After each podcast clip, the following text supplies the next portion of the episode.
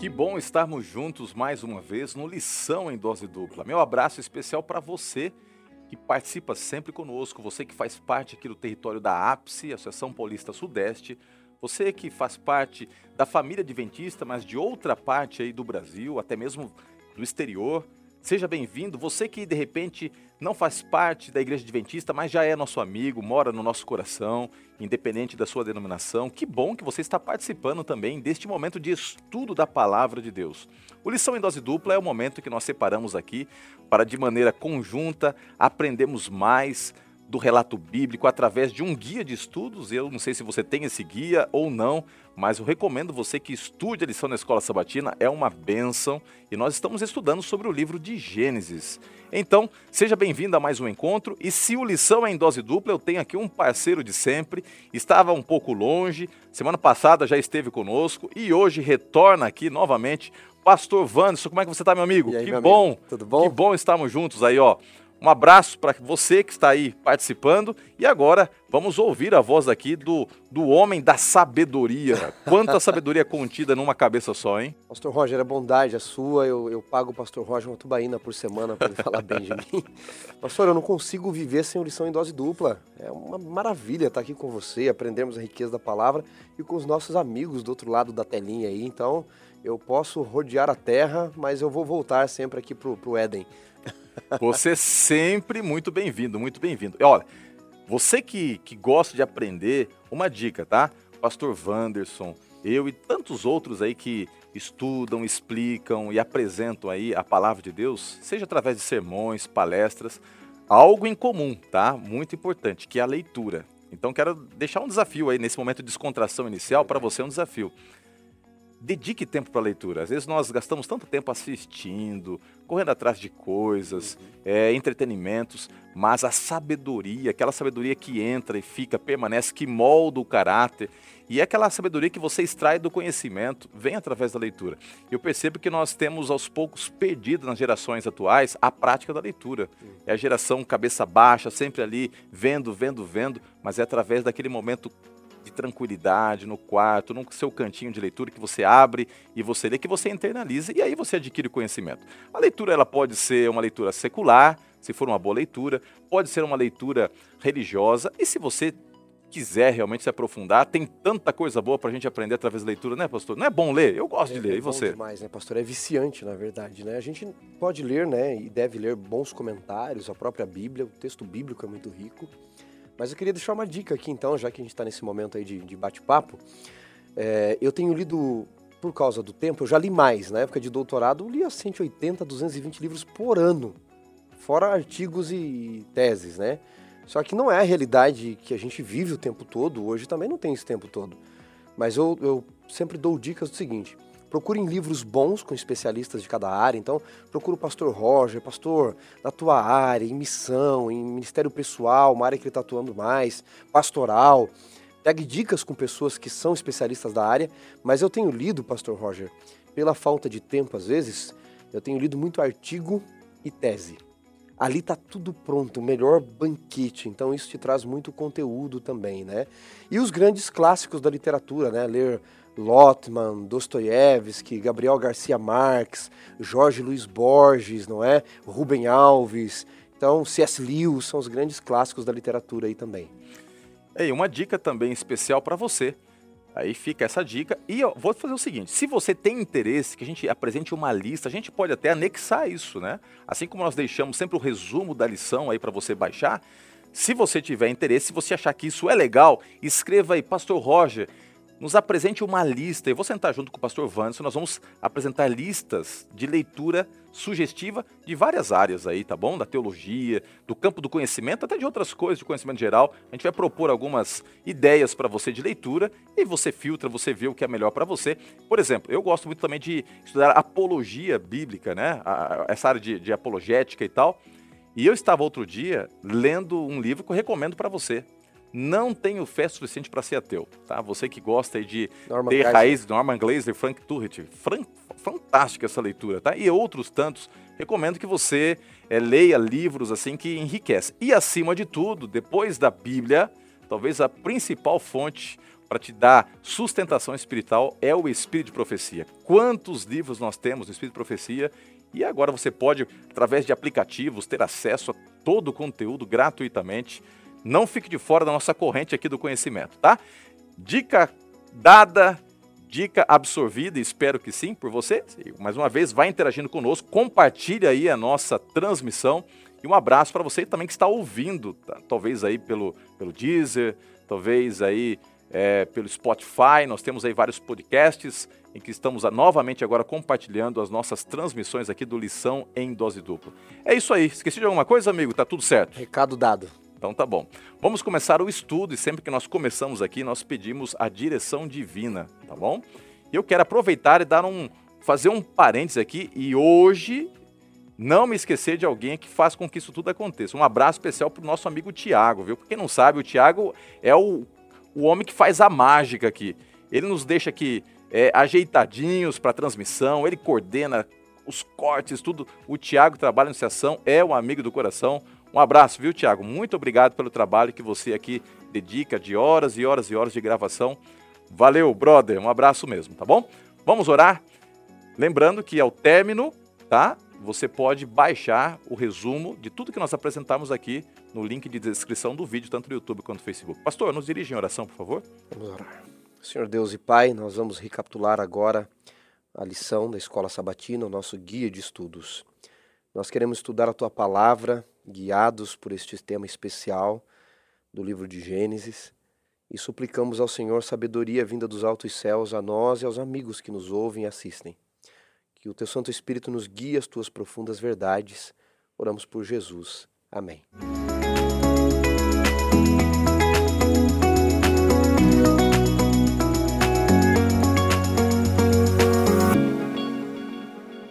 Que bom. Chegou o momento então Pegue aí sua Bíblia, a sua lição da escola sabatina e vamos já de imediato ler o verso principal, Gênesis 24, verso 1. Se você tem aí sua Bíblia, abra sua Bíblia no livro de Gênesis, capítulo 24, verso 1, e nós encontramos o seguinte aqui na palavra de Deus. Diz assim: Era Abraão já idoso, bem avançado em anos, e o Senhor em tudo o havia abençoado. Abraão, ele na sua história, através da sua biografia, nós podemos entender a constante presença da bênção do Senhor e o impacto que essa bênção teve sobre a vida de Abraão. E Abraão, por fim, ele alcançou a promessa. Ele aguardou por tanto tempo, houve tanta expectativa, tanta espera, mas Isaac entrou em cena. Eu fico imaginando você que é pai, você que é mãe, especialmente se você teve que anelar, aguardar, se preparar ou até buscar alternativas para é, realmente ver o sonho da paternidade concretizado. Como é gostoso quando você que é mamãe, quando você que é papai, pega nos seus braços o filho, né?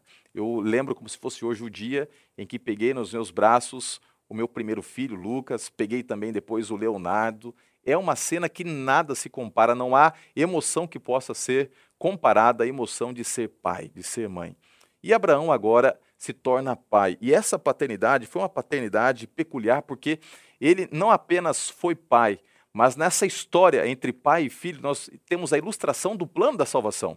E comentamos a semana passada que Isaac ele passa a ser um tipo né, do Salvador, um tipo do Messias. E Abraão, ele vive essa experiência intensa com este filho e nós vamos aprender muitas coisas, muitas coisas desta história marcante de Abraão e de Isaac. Eu acho que, a, a, creio que em, em caráter introdutório, a gente pode destacar que Abraão, ele tem uma experiência singular e essa experiência singular, pastor Wanderson, ela é uma experiência que nos ajuda a entender como é que funciona a salvação.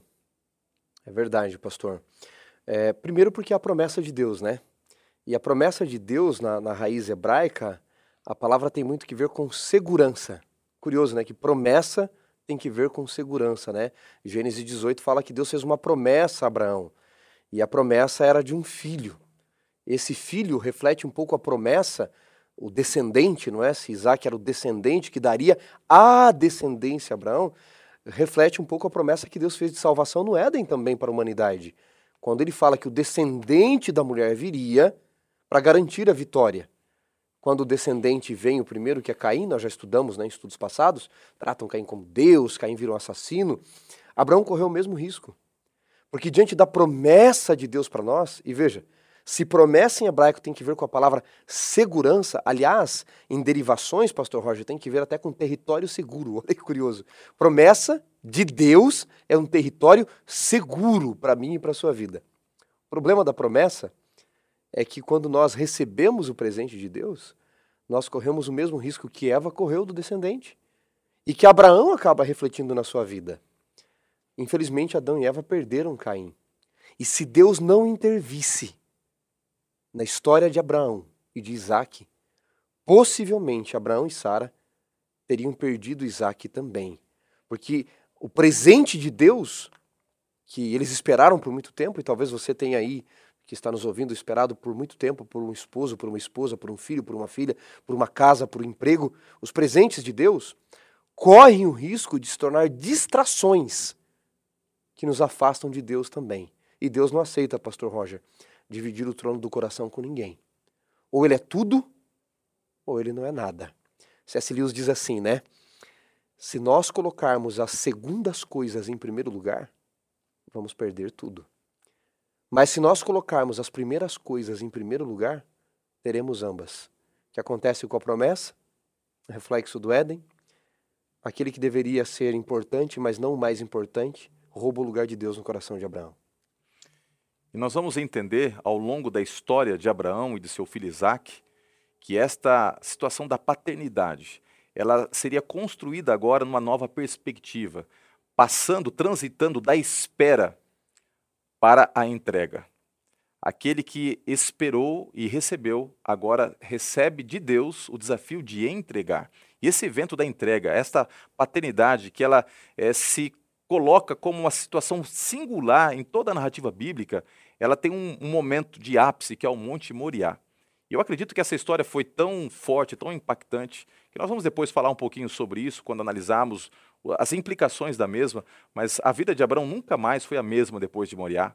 A vida de Sara talvez nunca mais tenha sido, e talvez tão traumática, tão intensa, que a, a, pouco se sabe do que aconteceu com ela após essa experiência do Moriá, se é que ela viveu muito tempo, mas o certo é que talvez isso tudo tenha até abreviado até o seu contexto existencial.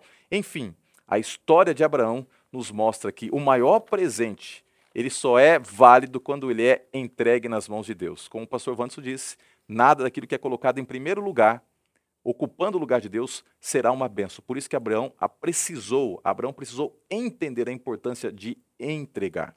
Os filhos são a herança do Senhor. Se você é pai, se você é mãe, Salmo 27 diz isso: os filhos são a herança do Senhor. Mas até mesmo os filhos não podem ocupar o lugar de Deus. E é por isso que quando nós vamos para o Monte Moriá, embora em nenhum outro momento você vai encontrar na Bíblia Deus pedindo algo parecido, similar ao que aconteceu ali no Moriá, a gente sabe que foi uma experiência que ilustra o que Deus estaria disposto a fazer por mim e por você. E quando o autor se demora a falar sobre o Monte Moriá, há um profundo significado espiritual nisso e nós vamos ver o texto bíblico em si. Gênesis 22, se você tem aí, não vamos ler todo o texto, mas Gênesis 22 agora vai apresentar, na sequência aqui, os versos a seguir nos mostram o que significou. Eu quero ater aqui, lendo uma parte do texto bíblico, diz assim: Depois dessas coisas, pôs Deus Abraão à prova. Ele disse: Abraão, este lhe respondeu: Eis-me aqui. Acrescentou Deus: Toma teu filho, o teu único filho, Isaque, a quem amas, e vai à terra de Moriá. Oferece-o ali em holocausto sobre um dos montes que eu te mostrarei. Levantou-se, pois, Abraão de madrugada, e tendo preparado seu jumento, tomou consigo dois dos seus servos e a Isaque, o seu filho, rachou lenha para o holocausto e foi para o lugar que Deus lhe havia indicado. A ordem em si, ela foi uma ordem que não é questionada, mas é uma ordem que coloca Abraão diante de um grande dilema. Como entregar aquele por quem havia esperado por tanto tempo? Como confiar de que aquilo tão drástico que era solicitado, a morte do seu filho, poderia ser transformado em bênção? Mas o certo é que Abraão não hesita. Aquele Abraão que no capítulo 15 aparece questionando a Deus, é um Abraão que agora obedece. Olha só o processo de evolução na vida deste homem. Ele obedece e ele caminha para o Moriá, sem ter certeza do que vai acontecer, tendo algumas expectativas. O livro de Hebreus diz que Abraão ele tinha a esperança de que Deus pudesse ressuscitar o seu filho. Ele tinha essa perspectiva, tem essa esperança. Em Hebreus, nós temos isso, Paulo trabalhando essa questão de que havia no coração de Abraão a certeza de que Deus poderia ressuscitá-lo, e isso empurrava pela frente. Havia essa certeza, essa expectativa, mas não era um fato já realizado. Então ele precisou agir pela fé. Cada passo foi dado ali com temor, com tremor e na expectativa do que iria acontecer. Eu não sei como Abraão conseguiu tamanha disposição para obedecer, porque talvez a minha experiência de vida não se reflita é, na grandeza da intensidade da comunhão que ele tinha com Deus. Mas eu fico pensando, é, pastor Wanderson, que é, diante dos grandes desafios, das perdas, dos chamados muitas vezes incompreensíveis e incognitíveis da parte de Deus, é que nós podemos ter a, a manifestação mais plena do Senhor. Pastor Roger, Deus não tem problema em nós termos coisas na vida. Em nós termos, quando eu digo coisas, eu digo o, o total da, das coisas que nos cercam, não é? Pode ser bens, não estou coisificando pessoas, mas das coisas, filhos, é, família, bens também. Deus não tem problema com isso. O problema é quando as coisas nos têm, sejam elas pessoas ou bens materiais mesmo, não é? E Abraão começa a entrar num problema ali, porque Isaac começa a se tornar um problema para Abraão. A solução começa a se tornar um problema, né? O cristão tem dois tipos de problemas na vida, né? De lutas: tentações e distrações. As duas nos afastam de Deus. Isaac se tornou uma distração naquele momento. O pedido de Deus que você acabou de ler em Gênesis 22, ele foi cruel, de fato. Deus não pediu que Abraão levasse Isaac até o, o Moriá, o deitasse sobre o madeiro e fincasse a faca no seu coração e saísse correndo chorando para abraçar Sara. Não a narrativa que você mostrou aí pra gente sugere um holocausto perfeito, completo, ou seja, Abraão deveria degolar seu filho, note, você é pai. Degola o seu filho, esgota até a última gota de sangue, parte ele em pedaços, não é só cravar um cutelo e sair correndo chorando. Parte o seu filho em pedaços e, e vai queimá-lo até virar pó. Você citou Hebreus 11, né? Hebreus 11, 17 é no processo que a conversão acontece, né? Abraão orou, Abraão implorou por três dias, né? A Bíblia diz que eram três dias até o Moriá. E, e, o processo de conversão aconteceu ali na caminhada, não na chegada. É a caminhada. E é nessa caminhada que ele entende, diz Hebreus 11, 17, que ele sacrificaria Isaac, porque Deus poderia restaurá-lo das cinzas. E aí ele diz para os servos, você mencionou, fiquem aqui. Eu e o rapaz iremos adorar e nós dois vamos voltar. Abraão começou a entender o seguinte: eu não sei como. Eu acredito, pastor Roger, que na caminhada ele deva ter dito para Deus assim: Senhor, o senhor não pode matar Isaac. E Deus havia dito: mata. Mas o senhor precisa de Isaac. Como que o senhor vai salvar o mundo se o Messias vem de Isaac? O senhor precisa de Isaac. Talvez Deus tenha ensinado para Abraão e quer ensinar isso para nós. O futuro não depende de Isaac. O futuro, Abraão, não depende de Isaac. Não depende do meu Isaac nem do seu Isaac. O futuro depende de Deus. Se for preciso para você entender que o futuro da humanidade não depende de Isaac, eu mato Isaac, eu restauro da cinza, se quiser eu mato de novo, para você entender que o futuro depende de mim. Deus é o centro de tudo. É impressionante nós pensarmos dessa forma. Ele é o centro de tudo. E ele estabeleceu o Monte Moriá como um grande teste. E aqui o autor da lição, acho que o Dr. Jacques Ducan, ele coloca de maneira muito precisa que este momento, esse grande teste, ele traz consigo na sua essência, no seu DNA, duas coisas aparentemente contrastantes. Por um lado, ele é um elemento de juízo. Por outro lado, ele é um elemento de graça. E aparentemente, juízo e graça estão em conflito. Mas quando você entende na perspectiva do plano da salvação, eles se completam. Era um juízo porque ali, tipificando o que aconteceria tempos depois, por intermédio da morte de Cristo Jesus na cruz do Calvário, um preço precisaria ser pago. A salvação, ela não é algo que não teve um preço. A salvação, ela custou o sangue de Cristo, é nos ofertada de graça, mas ela teve um preço. Paulo diz lá em Romanos capítulo 6 que o salário do pecado é a morte, Romanos 6, 23. Ou seja, a história de Isaac ilustra o fato de que, para que Deus estabelecesse a sua aliança com Abraão, para que a humanidade fosse abençoada através de Abraão, para que esta salvação alcançasse a todos nós por intermédio de Cristo Jesus, um preço deveria ser pago. Abraão não tinha toda essa ideia que nós temos hoje, essa, essa capacidade de fazer links teológicos, de olhar para o passado, presente, fazemos ali paralelos, é, entendemos melhor os tipos. Ele não tinha essa capacidade, mas ele tinha a compreensão de que através da sua vida Deus estava mostrando o controle da história e assegurando a salvação da humanidade por intermédio dele. E esta salvação passaria pelos termos do juízo. Mas essa salvação, que implicaria em morte, porque Isaac não morreu, mas o cordeiro morreu no lugar de Isaac. E esse cordeiro, ele já aponta para Cristo. Se Isaac é um tipo de Cristo, o cordeiro representa o próprio Cristo, porque ele morre no lugar de, para que haja salvação. Ele morre no lugar de Isaac, para que haja salvação. Portanto, a graça que é ofertada por intermédio do livramento que acontece nesse episódio nos mostra que se um dia nós estaremos lá, não é porque somos merecedores, mas porque o sangue foi derramado, não o nosso que deveria ser derramado, mas o sangue do cordeiro Isaac deveria morrer, mas ele não morreu. A ordem foi de que ele fosse sacrificado como holocausto, mas ele não foi sacrificado.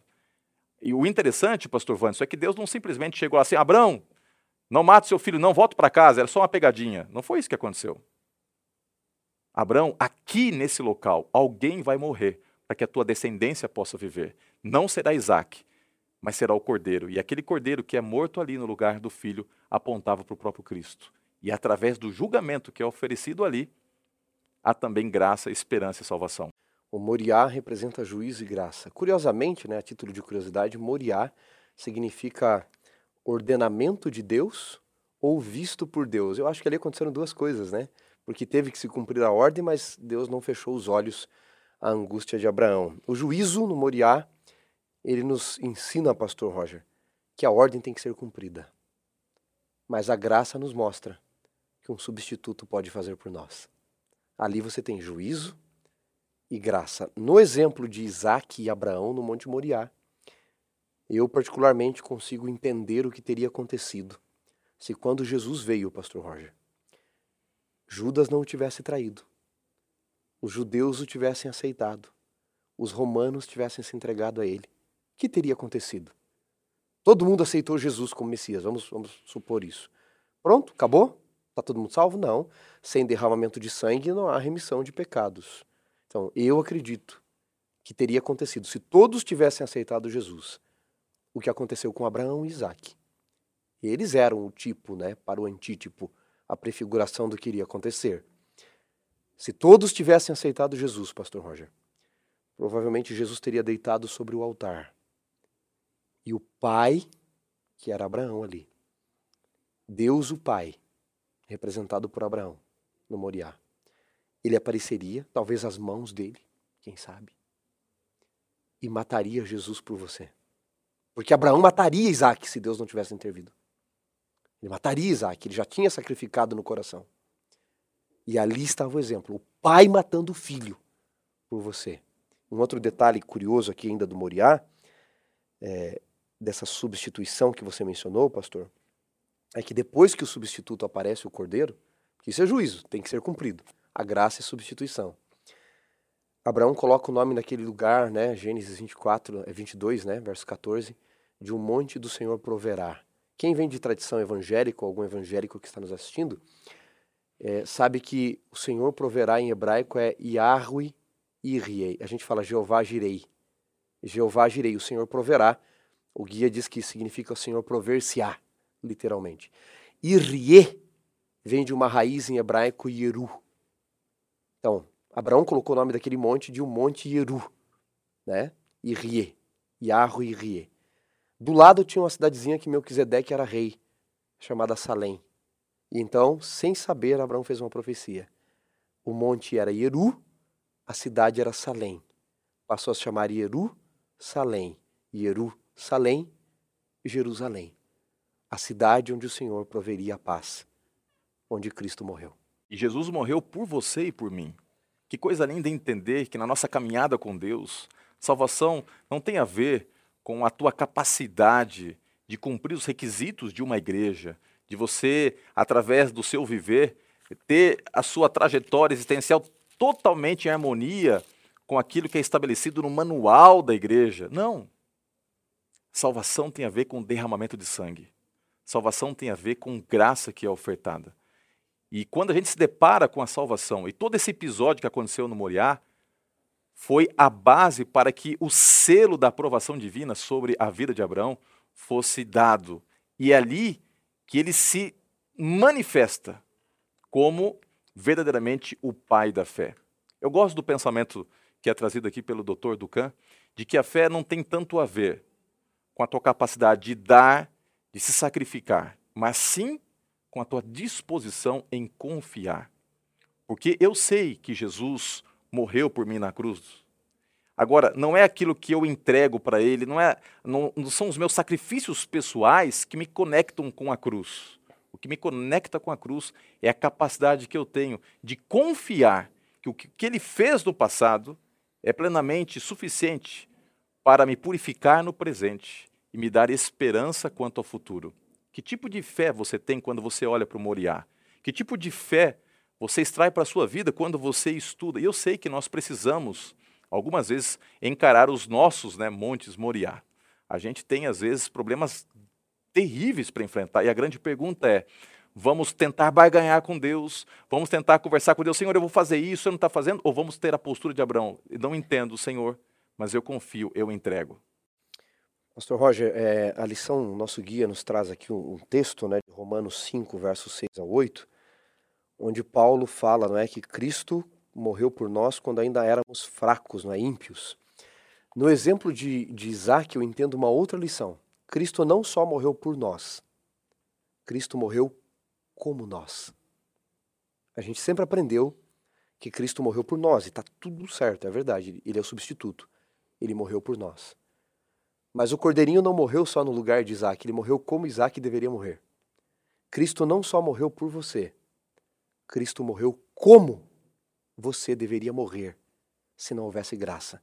Ele foi moído, diz Isaías 53, pelas nossas transgressões. O castigo que nos traz a paz estava sobre ele, pelas suas pisaduras fomos sarados. Ele não só foi o seu substituto, ele não só morreu no seu lugar, ele morreu como você, como nós deveríamos morrer pela ira de Deus. Que sacrifício perfeito ele é.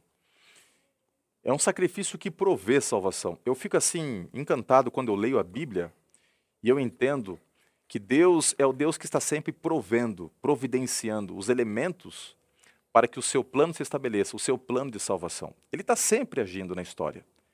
Ele, ele estabelece, por exemplo, se você aqui analisar aparentemente um, uma narrativa histórica aleatória, mas você vai entender onde estou querendo chegar, ele estabelece um meio para libertar o seu povo do Egito, as pragas.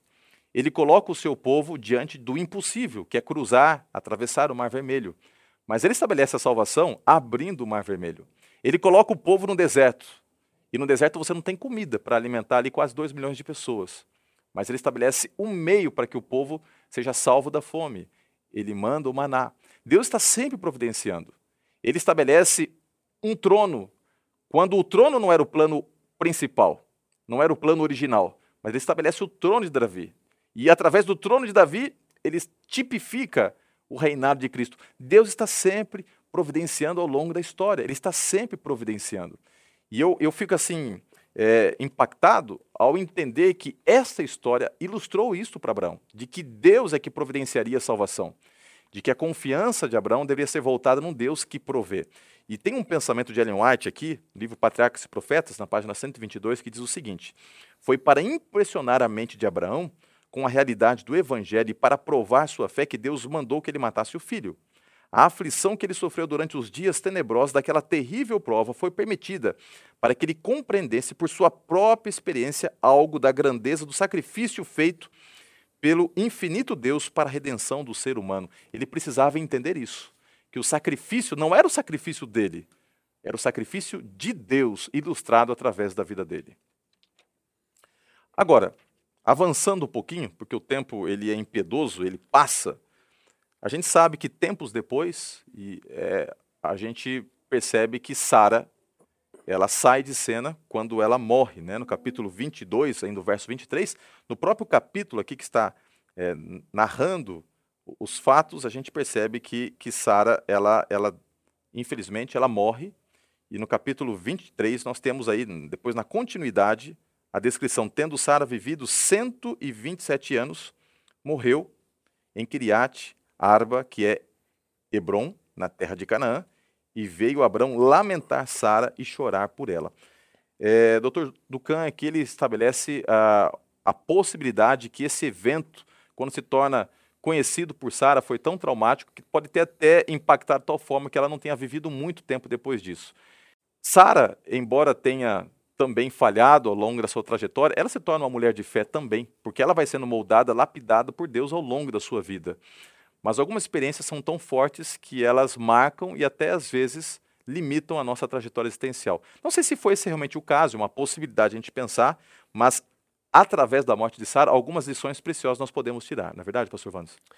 Através da sua vida e até na sua morte, Sara nos ensinou algumas coisas. Né? Nós mencionamos na semana passada, pastor Roger, que a aliança de Deus não foi feita só com Abraão. Foi feito com Sara, ele muda o nome de Sara, ele insere uma letra do seu nome no nome de Sara, né? Tira lá o i final e coloca ali um H, um het, para mudar o nome de Sara. Sara sempre está envolvida na narrativa com as questões de Abraão, ela fala, ela manda, ela chega a ordenar que ele se deite com a serva, ela pede que a serva seja mandada embora. E, de fato, nosso guia traz uma, um contexto interessante aqui, porque ela está em silêncio numa das horas mais importantes da vida do seu filho ali, de Abraão, que é o sacrifício de Isaac. E ela não era de guardar as coisas para si. Qual foi o impacto dessa cena na vida de Sara? E de outras coisas que eles passaram? Bem, Gênesis capítulo 22, verso 20, quando muda, não é a perícope do texto aqui, a situação do texto, diz passadas estas coisas. E aí insere ali alguns filhos descendentes de Milca, de Naor, e já fala da morte de Sara. Sara é a primeira desta que faz parte dos patriarcas, né, patriarcado da fé, em morrer na terra prometida. E é curioso, pastor Roger, porque quando ela morre no verso 4 do capítulo 23, Abraão diz assim: Sou estrangeiro e morador entre vós, dai-me a posse da sepultura convosco para que eu sepulte a minha morta. Até ali, Abraão ele peregrinava na terra prometida. Com a morte de Sara, é a primeira menção na Bíblia que Abraão é dono de algo ali. A caverna em Macpela, em Hebron, o sepulcro de Sara, que vai se tornar o sepulcro de muitos depois, não é? Mas a morte de Sara nos ensina que mesmo na morte, mesmo na aparente tragédia, Deus cumpre a promessa de dar a terra prometida. É o primeiro pedaço de terra que Abraão adquire é com a morte de Sara mesmo se nós morrermos como Sara, a terra prometida nos está garantida, porque Deus não falha em suas promessas. E, e é, é, legal essa ideia de que o texto traz, de que através de desse momento né, tão difícil que foi a morte de Sara, há apropriação, né? Porque ele compra a terra, ele passa a ser agora o dono, e a morte de Sara é meio que a, a oportunidade para que aquele selo de propriedade fosse colocada. Aquela terra agora seria a terra dos descendentes de Abraão. Ele pagou um preço para que isso acontecesse, para que a sepultura ali fosse estabelecida. E se nós formos fazer agora uma analogia, né, nós diríamos o seguinte, fazendo uma ponte com o aspecto futuro, Cristo ele vem, ele morre, ele paga o preço para que um dia aqueles que estão sepultados nessa terra possam sair, porque são propriedade dele. A terra, quando é comprada, indica posse. Quando Cristo morre, ele se torna o genuíno proprietário pela segunda vez, como Criador e agora como Redentor. E por isso que ele tem a autoridade de um dia retirar dos sepulcros todos aqueles que estão descansando. É uma, uma ideia interessante que a gente tem. Embora nós não estejamos ainda habitando com Cristo na Nova Jerusalém, nós entendemos que Deus fará com que o nosso planeta seja restaurado plenamente após mil anos, quando a Terra for purificada através de fogo e recriada, né, restabelecida, nós seremos devolvidos à habitação nesse local que muitos dos nossos queridos estão sepultados. Serão entregues. Por quê? Porque o proprietário pagou o direito. Abraão pagou o direito de enterrar sua esposa. Cristo pagou com seu sangue o direito de nos tirar da sepultura. Apocalipse capítulo 5, versículo 9 traz essa ideia, né? Quando Jesus se aproxima daquele que está sentado no trono e abre o livro, que é a posse da, do planeta Terra, compra, no capítulo 5, verso 9 de Apocalipse, diz que os anciãos, os 24 seres viventes, eles se prostram é, diante do cordeiro, tendo harpas e taças de ouro cheias de incenso, e diz assim, e entoavam um cântico dizendo, Digno és de abrir o livro e desatar os selos, por quê? Porque foste morto, e com o teu sangue compraste para Deus os que procedem de todo povo, tribo, língua e nação. Ou seja, de fato, a morte de Cristo é a compra da terra e de tudo que nela há. E como símbolo disso, quando ele, ele ressuscita em Mateus 27, né, versos 51 a 53, ele já traz alguns da morte com ele, não é? Há uma ressurreição especial ali.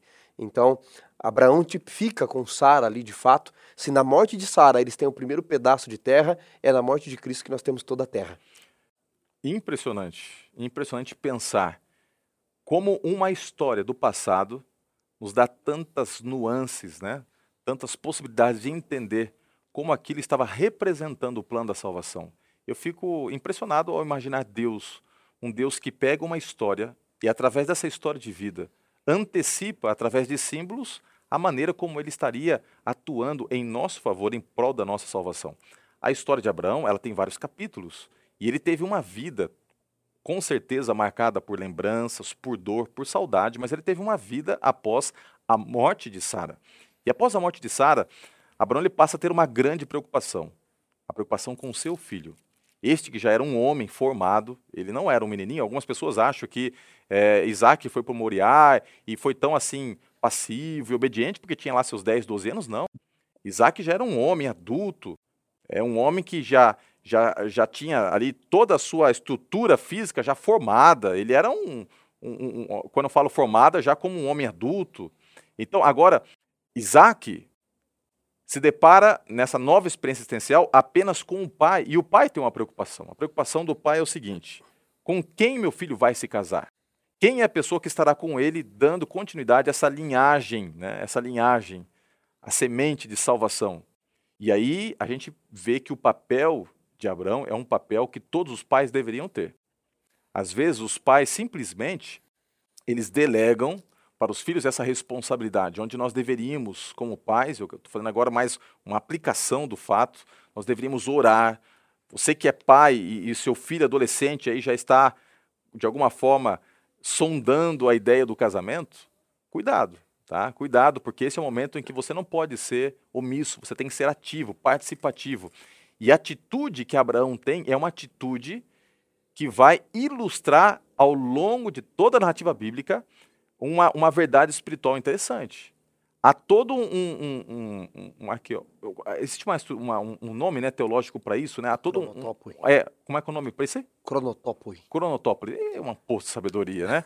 Coisa boa. Então, há toda uma estrutura que é estabelecida de alguns elementos.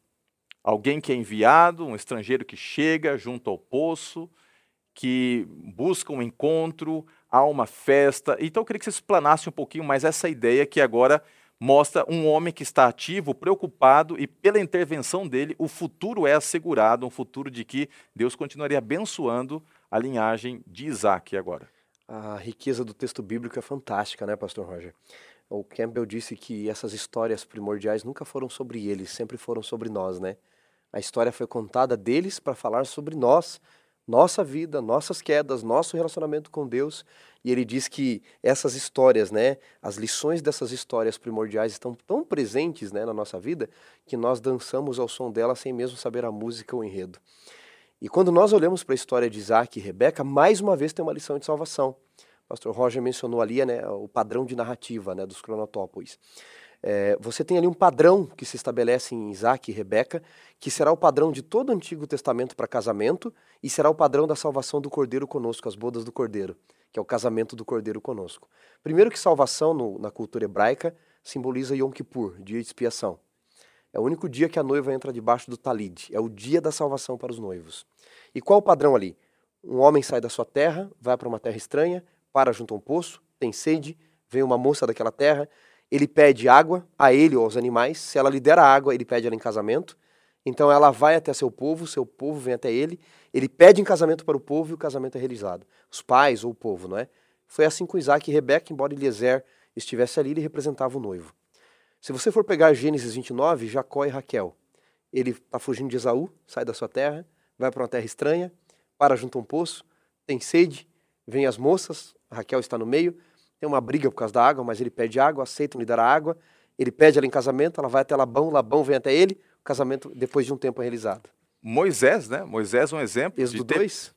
vivenciando a mesma realidade e Cristo, quando ele está ali no poço de Jacó, ele, ele assume para ser essa prerrogativa de ser aquele que, que está ali O padrão é o mesmo o sempre, padrão, né? Oferecendo agora uma oportunidade, o casamento de frente, o casamento de salvação, né? O padrão é sempre o mesmo, né, pastor Roger? Em Êxodo 2 você tem Moisés matando o egípcio, fugindo de faraó, vai para uma terra estranha, para junto a um poço, vem Zípora, ela vai até Jetro, o padrão é o mesmo. E esse padrão se repete em João capítulo 14, nas bodas do cordeiro. Porque as pessoas não notam, mas Jesus, ele faz uma jogada, ele pede a mulher em casamento, a mulher samaritana em João 4. Quando ele usa a expressão, né, dá-me de beber, a expressão ali, pararidoremu, em grego, é dá-me de beber junto de ti contigo. Aí a mulher diz, você quer ficar comigo? E, e olha, eu não tenho marido, ela diz. Ele fala, é verdade, você já teve cinco, o que tem não é seu. E ele coloca para a mulher o seguinte, eu quero realizar as bodas do cordeiro, não um casamento humano com você. E qual o padrão da salvação do cordeiro ali?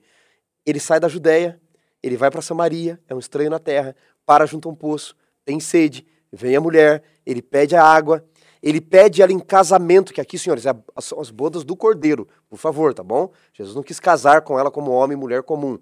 Aí ela vai até os samaritanos, os samaritanos vêm até ele e terminam dizendo: Você é o salvador do mundo inteiro. Então o padrão em Isaac vai se tornar um padrão de salvação para cada um de nós.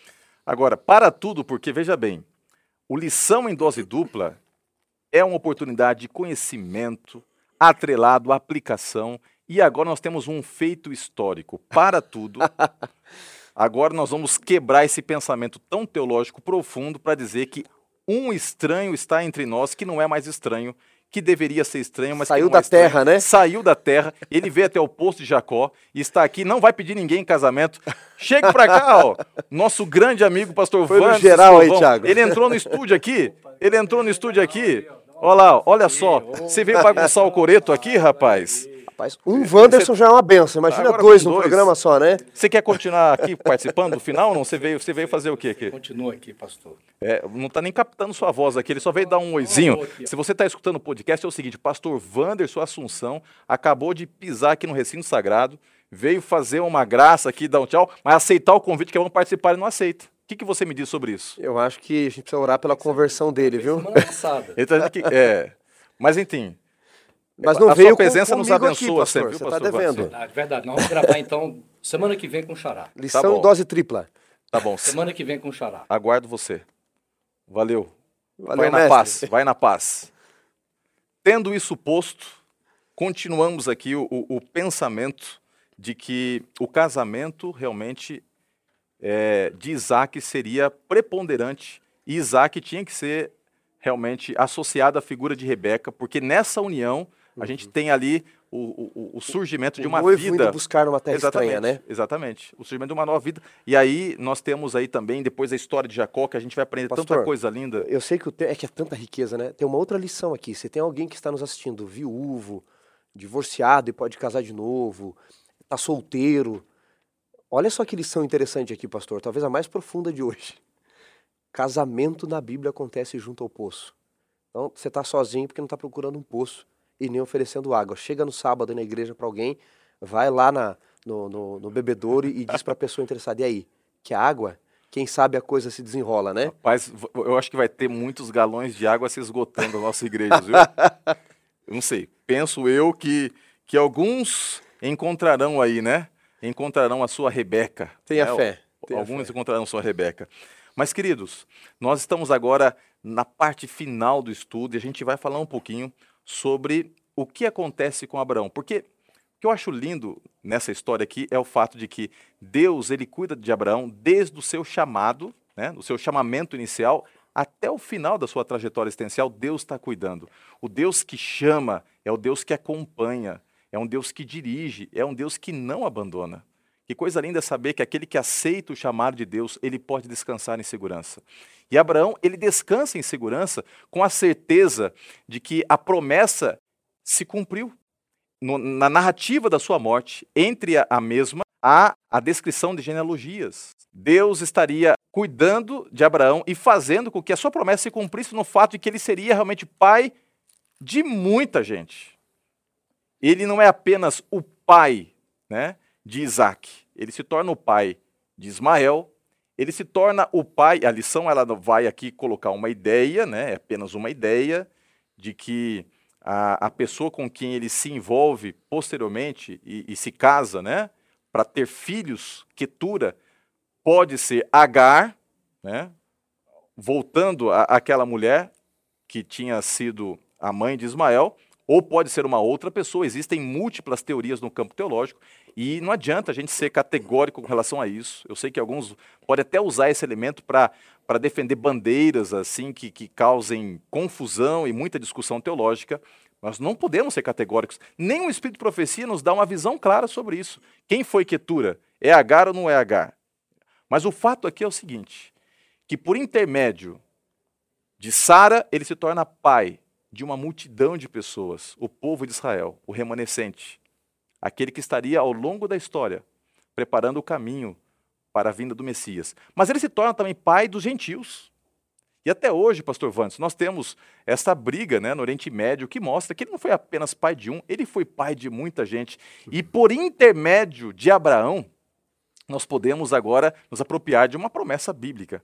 Porque Abraão, ele é aquele que é tido como o ponto central da bênção. Em ti serão benditas todas as nações da terra. E há uma briga constante, inclusive ainda hoje, entre islâmicos, né, muçulmanos e judeus. Quem realmente é o verdadeiro filho de Abraão? Isso não importa, e Paulo vai usar isso nos seus tratados teológicos, né, especialmente ali em Romanos. Por intermédio de Cristo Jesus, nós somos conectados a Abraão. Não importa se você é gentil ou se você é judeu, somos conectados à fonte da bênção, porque a bênção não é Abraão, a bênção é Deus, que por intermédio de Abraão abençoa. É fantástico esse final da história de Abraão em Gênesis 25. É, no capítulo 25, no verso 6, ele diz que Abraão deu muitos presentes aos filhos das concubinas que tivera. E aqui tem uma ideia, pastor, no verso 6, eu estava observando enquanto você falava, do porquê eu discordo de, de Abraão e, e, desculpe, de Agar e Ketura serem a mesma esposa de Abraão. Primeiro porque ele fala de concubinas, não de uma concubina só, né?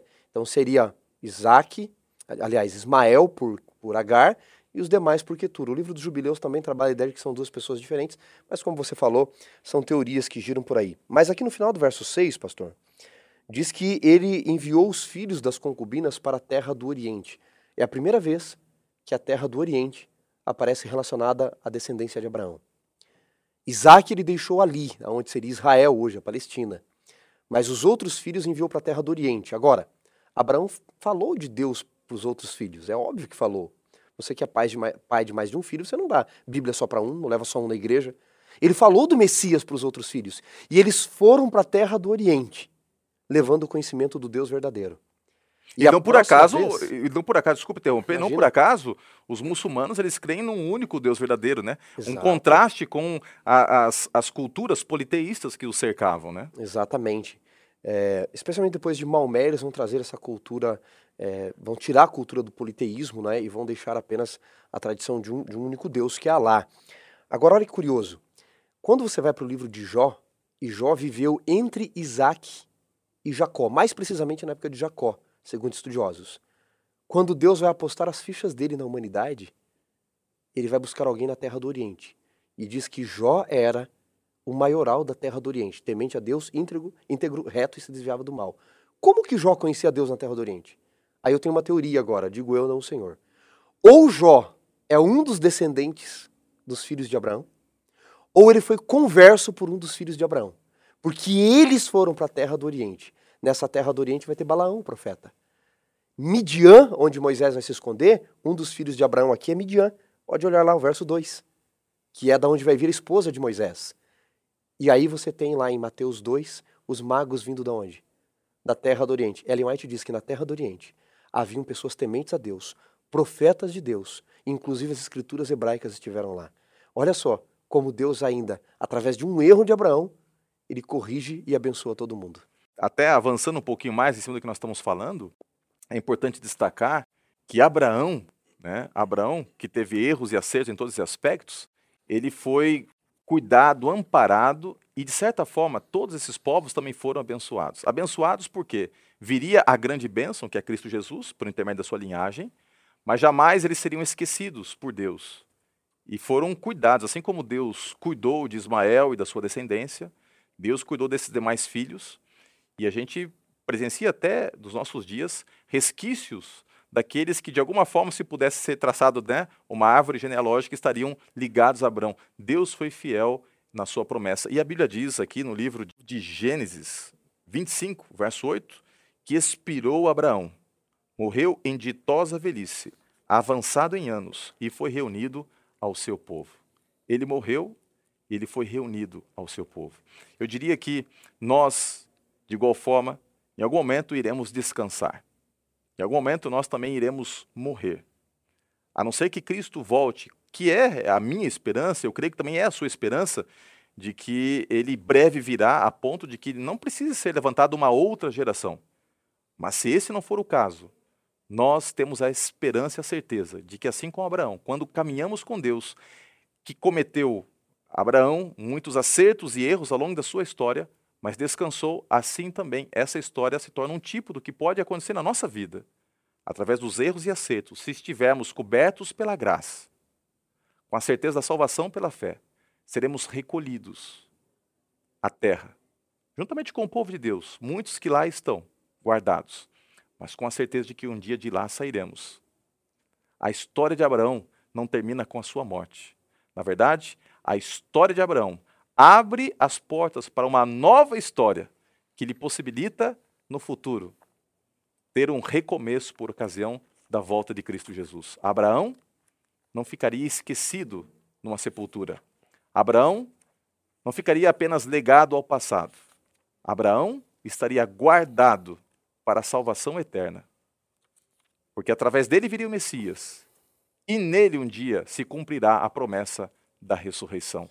Eu fico pensando quando Abraão, pastor Vandes, terminando aqui nosso estudo, quando Abraão passar né, pela experiência da ressurreição, eu sei que existem aí teorias, né, por exemplo, nessa ressurreição especial, quem são estes que ressuscitaram ali em Mateus 27? E alguns acabam tendo ideias diversas, né? Há indicativos pelo espírito de profecia que talvez fossem mártires, né, que, que se entregaram.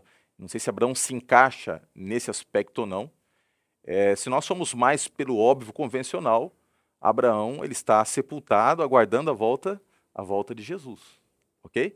Então eu fico pensando como será o momento quando Abraão se encontrar com Jesus e entender que a vida dele tipificou aquele que estará sentado no trono. Vai ser algo incrível, né? O encontro de Deus com Abraão, o encontro pessoal de Cristo com Abraão. Eu fico imaginando como vai ser isso. Eu quero estar lá, pastor Vandes, para ver essa cena. Imagina Jesus mostrando para Abraão todos os seus filhos, mas alguns cor diferente, de pele ou olhos, cor de olhos diferentes, altura diferente.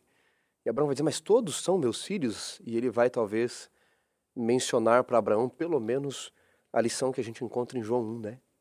Em João capítulo 1, verso 11, diz assim: Jesus veio para os seus, os descendentes sanguíneos de Abraão, mas os seus não receberam. Mas todos quantos receberam, deu-lhes poder de serem feitos filhos de Deus, a saberem aqueles que creem em seu nome.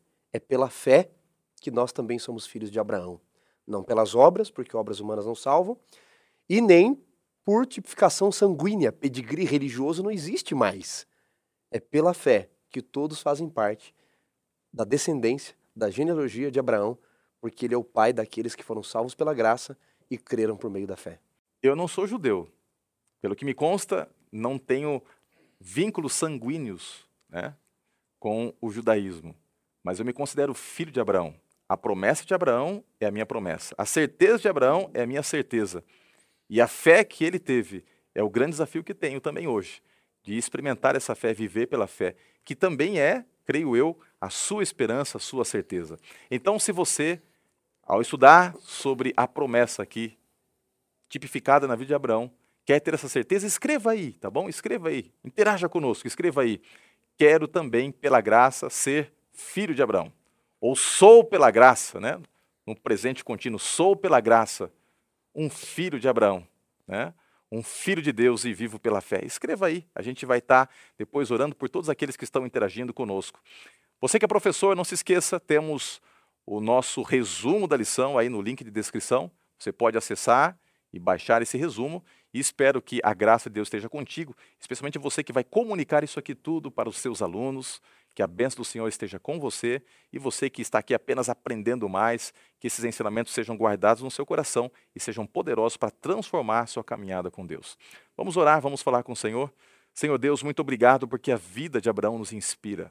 A vida de Abraão nos mostra que tu és um Deus poderoso, grandioso, misericordioso, um Deus de aliança, um Deus de promessa, um Deus que não apenas estabelece o futuro, mas um Deus que se encarrega de concretizá-lo. Portanto, ó Pai, queremos agora colocar nossa vida nas tuas mãos. Vivemos num outro tempo, numa outra época, com muitos desafios também, mas que a mesma fé de Abraão esteja presente na nossa vida e que a vitória que o Senhor deu para ele seja também a nossa vitória.